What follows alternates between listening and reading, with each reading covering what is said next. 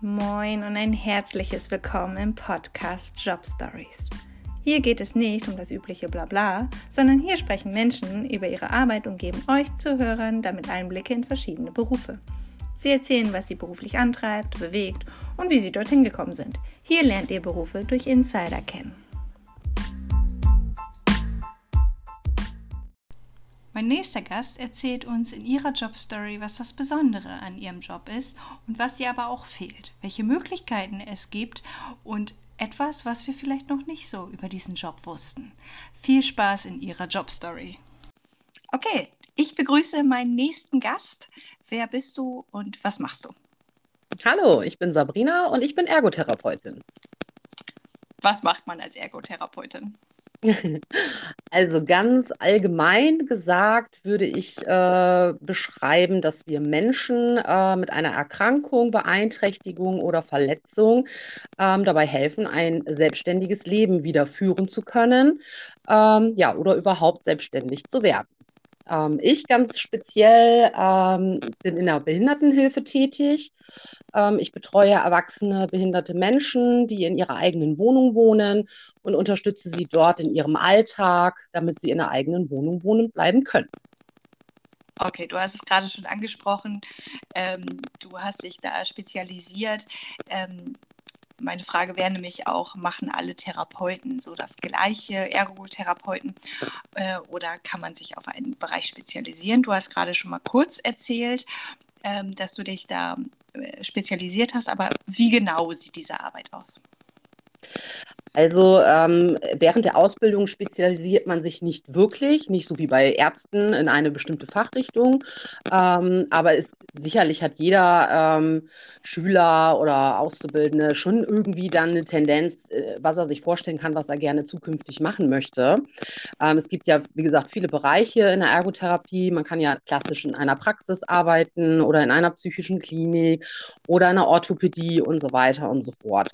Ähm, ich habe schon sehr früh angefangen, im Behindertenbereich ähm, zu arbeiten und bin irgendwie dort hängen geblieben. Und ähm, ja, habe äh, sehr, sehr lange auch in einem Wohnheim für äh, behinderte Erwachsene gearbeitet und wollte dann einfach ja mal was anderes starten sozusagen und dann habe ich das Jobangebot bekommen, welches ich jetzt gerade mache und konnte mir das erstmal recht schwer vorstellen, weil ich halt in dem Wohnheim ähm, ja sehr sehr ähm, ja, unfitte Menschen, sage ich mal in Anführungszeichen, hatte, die hauptsächlich Autismus hatten in sämtlichen ähm, Abstufungen. Und ja, habe jetzt dann halt durch meinen Job äh, kennengelernt, dass es ja auch sehr fitte behinderte Menschen gibt, die in einer eigenen Wohnung wohnen können. Und ja, das ist halt einfach ultra spannend und ja. Ja, hört sich auch super spannend an. Wie bist du da hingekommen? Also wie sieht dein Werdegang genau aus?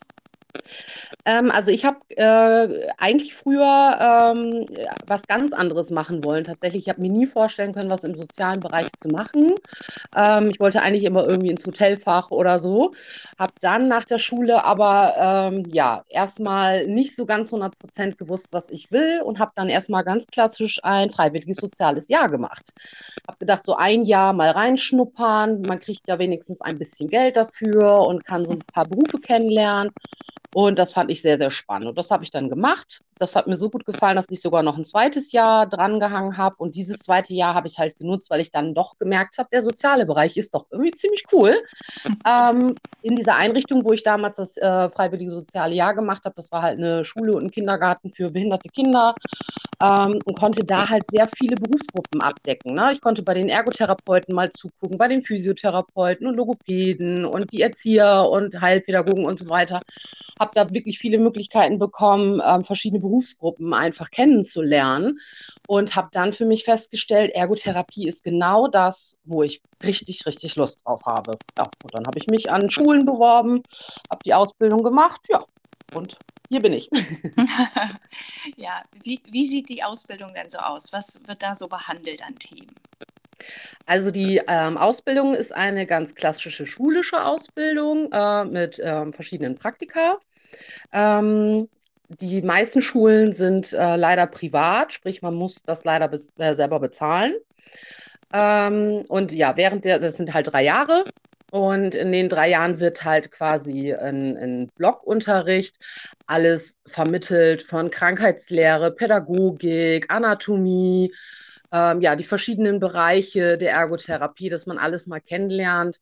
Und an meiner Schule war es zumindest so, dass man auch irgendwie grob in allen Bereichen, was man so als Ergotherapeut machen kann, dass man da ein Praktikum absolvieren sollte. Ne, man sollte in verschiedene Bereiche, Arbeitstherapie, in der Praxis, in der Orthopädie und so weiter. Und halt auch so ein bisschen, ne, mal mit Kindern, mal mit Erwachsenen, dass man alles mal irgendwie so ein bisschen abgedeckt hat, um überall mal reinzuschnuppern ähm, ja, was man so als Ergotherapeut machen kann. Okay. Ähm, wie ist denn deine persönliche Definition von Ergotherapie? Kannst du das mal so in einem Satz ähm, erläutern? Ähm, ja, den Menschen zu helfen, selbstständig zu werden oder es zu bleiben. Ich glaube, das trifft es am allerbesten. okay. Was, was ist ähm, welche Arbeit macht dir besonders viel Spaß? Also in meinem Bereich ist es halt sehr, sehr spannend. Ähm, ja, na, man hat halt den ganzen Tag mit unterschiedlichen Menschen zu tun. Ich fahre halt den ganzen Tag äh, durch mein kleines Städtchen, besuche die ähm, Klienten zu Hause man hat zwar manchmal irgendwie einen Plan, was man irgendwie die Woche vorher besprochen hat, was wir dann mal machen wollen, eine Einkaufsbegleitung oder zum Arzt oder zum Amt oder wer weiß was. Aber man kann ja dann auch da vor der Tür, Tür stehen und bei dem Klienten ist gerade irgendwas vorgefallen, weswegen es ihm vielleicht auch nicht gut geht. Und dann muss man halt äh, super spontan umswitchen, ähm, ja, und dann was Neues planen und zu gucken, wie kann ich demjenigen jetzt gerade helfen, damit es ihm vielleicht wieder besser geht, dass er eine Stresssituation bewältigt bekommt. Das ist halt, ja, irgendwie so mein Alltag. das, äh, ja, macht es sehr, sehr spannend, dass man quasi immer so von Tür zu Tür läuft und ich weiß, was erwartet einen denn jetzt gleich. Läuft alles so, wie wir es geplant haben oder kommt da wieder irgendwas dazwischen? Das ist eigentlich so, ja, das, was ich den ganzen Tag tue. Wie gesagt, ich habe sehr unterschiedliche Klienten. Ich habe sehr, sehr fitte, die nur noch wenig äh, meine Unterstützung brauchen. Ähm, und dann andere wieder, die jetzt gerade erst frisch in die eigen, erste eigene Wohnung gezogen sind. Das ist natürlich dann sehr, sehr spannend. Ähm, können wir uns ja vielleicht selber zurückerinnern, wie es für uns mal gewesen ist, das erste Mal eine eigene Wohnung zu haben, alleine zu wohnen, für sich selber ähm, ja, zuständig zu sein, sich zu kümmern, was gehört da alles dazu. Ähm, ja, das ist natürlich auch jedes Mal wieder aufregend sozusagen.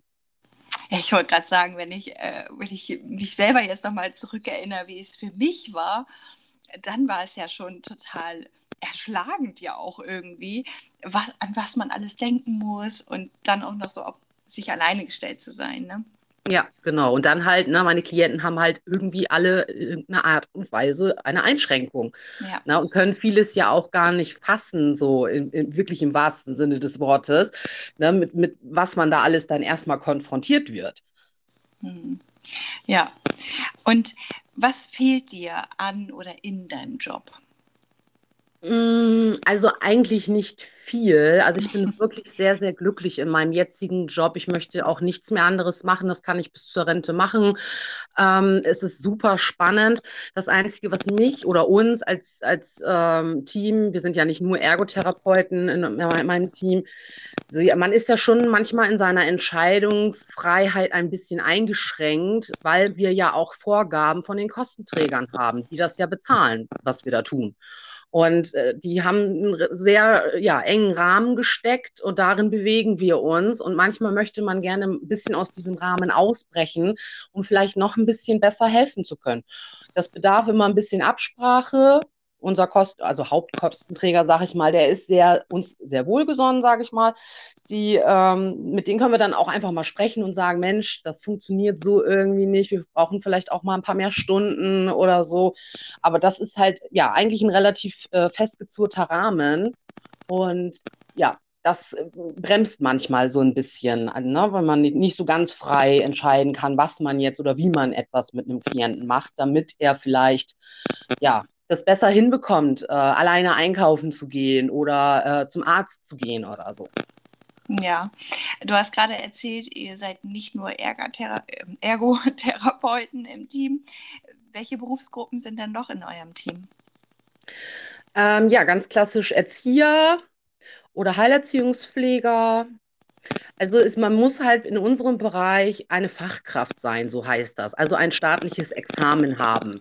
Dann kann man bei uns arbeiten, weil wir halt ähm, ja, an, an feste Ziele äh, ran müssen. Und das muss halt ne, seitens des Kostenträgers so ganz hochprofessionell und so äh, sein. Deswegen sind es bei uns halt dann tatsächlich Leute, die ein staatliches Examen haben, die bei uns arbeiten und leider dann keine Quereinsteiger, die nicht irgendwie ja, so eine Ausbildung gemacht haben. Was ich sehr schade finde. Aber das sind halt leider dann auch die Vorgaben des äh, Kostenträgers. Okay. Hast du eine besondere Geschichte mal mit einem oder einer Klientin erlebt, äh, die du gerne mit uns teilen würdest? Äh, uh, das ist echt eine Menge. Ich mache das ja jetzt ja, fast seit sieben Jahren. Also, was ich ja schon sagte, ich finde es halt immer sehr, sehr spannend, ähm, wenn wir gerade so, ich, wir nennen sie immer so unsere jungen Wilden, ähm, die gerade aus einem Wohnheim ausgezogen sind oder von zu Hause ausgezogen sind und die dann wirklich so begleiten in der ersten eigenen Wohnung. Oder auch wir haben Paare, die Kinder bekommen. Das ist natürlich auch super spannend, ähm, die dann auf diesem Weg zu begleiten.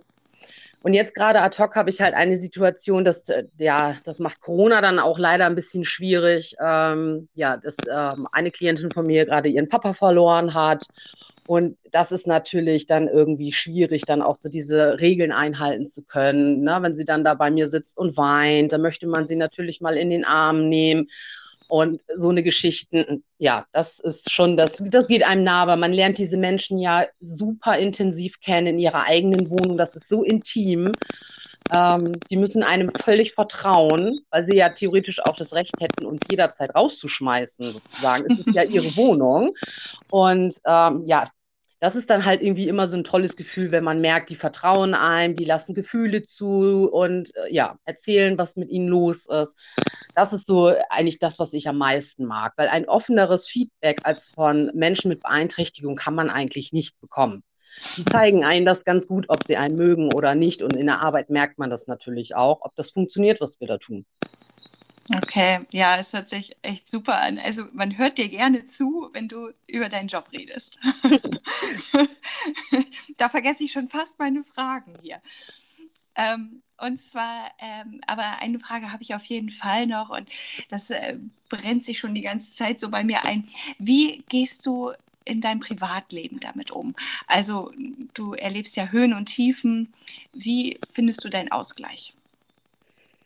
Also ich habe durch mein FSJ ähm, damals sehr gut von meinem damaligen Anleiter gelernt, ähm, auch irgendwie zu Hause abzuschalten. Na, ne, auch damals mit den Kindern hat man ja schon Situationen erlebt, als ne, mit 16 habe ich das gemacht. Äh, da, das hast du noch nie erlebt. Ne, jemand, der plötzlich einen Krampfanfall hatte oder so. Und mein Anleiter hat mir das immer wieder eingeprägt, versucht zu Hause abzuschalten. Wenn du, du hier das Gebäude verlässt, mach den Kopf frei. Und das hat sich so eingebrannt. Natürlich gibt es Situationen, das kann man auch nicht immer 100 Prozent abstellen, weil wie gesagt, diese Menschen wachsen einem ja auch sehr ans Herz, weil man so eng äh, mit denen zusammenarbeitet. Aber also ich habe das Gott sei Dank äh, ganz gut im Griff, sage ich mal. Ähm, ja, wenn ich zu Hause bin, dann auch einfach abzuschalten. Dann wird das Diensthandy so ganz symbolisch ausgemacht und dann ist auch Feierabend. Und das geht eigentlich ganz gut. Wie gesagt, 100 Prozent nie. Na, wir hatten jetzt auch einen Fall, dass ähm, ein älterer Herr von uns äh, sehr, sehr, sehr schwer krank war, im Koma lag. Das, das kann man natürlich nicht immer 100% wegstecken. Das geht gar nicht, weil wir sind ja Menschen und keine Roboter. Ja, das stimmt. Wie sieht das denn mit dem Nachwuchs in diesem Bereich aus? Also ich äh, denke, es sieht eigentlich immer jedes Jahr relativ gut aus, dass neue Leute dazukommen. Ähm, es schaffen natürlich nicht immer alle. das ist ja auch irgendwie klar, das ist ja schon sehr geballt in drei Jahren, was man da so alles lernt. Ich habe damals immer gesagt, wir werden ja zu halben Ärzten ausgebildet. Fehlt nur noch, dass wir irgendwann mal im OP stehen. Weil du musst ja trotzdem, je nachdem, in welchem Bereich du arbeitest, musst du ja auch, ne, gerade in der Orthopädie oder so, musst du ja auch den kompletten Körper in- und auswendig können. Ähm, ja, das ist natürlich sehr, sehr viel Lernerei. Das ist auch nicht für jeden was. Was ich mir einfach nur generell wünschen würde, ist einfach, dass vielleicht von den Schulen ein bisschen mehr drauf geguckt wird, ob diese Menschen überhaupt, äh, ja, ich sag mal, geeignet dafür sind, diesen Job überhaupt auszuführen. Ähm, es hat ja ganz viel mit Empathie und so weiter zu tun und das würde ich mir ein bisschen mehr wünschen, ähm, dass die Schulen da einen besseren Blick drauf haben, ähm, ja, wem sie sozusagen äh, ja dann irgendwann die Berufserlaubnis erteilen und äh, wem vielleicht nicht. Weil es kommt ja nicht nur darauf an, ob man toll auswendig lernen kann, ne, sondern halt auch einfach, wie bin ich im Umgang mit den Menschen, weil man arbeitet ja am Menschen. Hm. Ja, da, da sagst du jetzt auch äh, etwas, äh, wo, wo, wo, ich noch eine neue Frage hätte. Und zwar, ähm, hast du denn, ähm, was, was müsste man deiner Meinung nach für diesen Job mitbringen? Ähm, ja, auf jeden Fall Empathie weil du hast einfach mit Menschen zu tun. Und natürlich, äh, wenn du jetzt ganz klassisch in einer Praxis arbeitest, da kommt ein, ein Patient her, der einen Schlaganfall hatte, dann wird natürlich geguckt, welche Beeinträchtigungen hat er. Und dann gibt es bestimmte Dinge, die man dann tun kann. Aber einfach auch mal ein bisschen kreativ sein und um die Ecke denken ähm, das sollte man auf jeden Fall und Bock haben, halt mit Menschen zu arbeiten. Ne? Und das kann jung, alt sein. Ne? Es können äh, sehr starke Beeinträchtigungen sein oder auch eben nicht. Und da so ein bisschen das Feingefühl entwickeln können, ja, ne? sich auf äh, ja, Situationen sehr, sehr schnell äh, einstellen zu können und vielleicht auch mal um die Ecke zu denken. Okay, ja, ich wäre tatsächlich schon mit meinen Fragen äh, jetzt durch. Ähm, hast du vielleicht noch einen Tipp äh, für, für die, die sich ähm, auch zu der Ausbildung bewerben wollen? Also ich würde tatsächlich wirklich empfehlen, ähm, ja, Praktika zu machen die Zeit zu nutzen, auch in den Schulferien vielleicht, in der Praxis oder so ein, ja, ein Praktikum zu machen, um zu gucken, ist das wirklich was für mich? Weil man muss sich einfach äh, vorstellen, diese Ausbildung ist halt in den meisten Fällen ähm, ja, an den Schulen privat. Es gibt nur sehr, sehr wenig staatliche Schulen. Das Finanzielle muss abgesichert sein und äh, das muss man, glaube ich, wirklich wollen. Okay, perfekt. Ja, dann vielen Dank für deine Zeit und dass du hier meine Fragen so fleißig beantwortet hast. Gerne, gerne. Und wünsche dir noch äh, ganz viel Erfolg und Spaß in deinem Job. Dankeschön.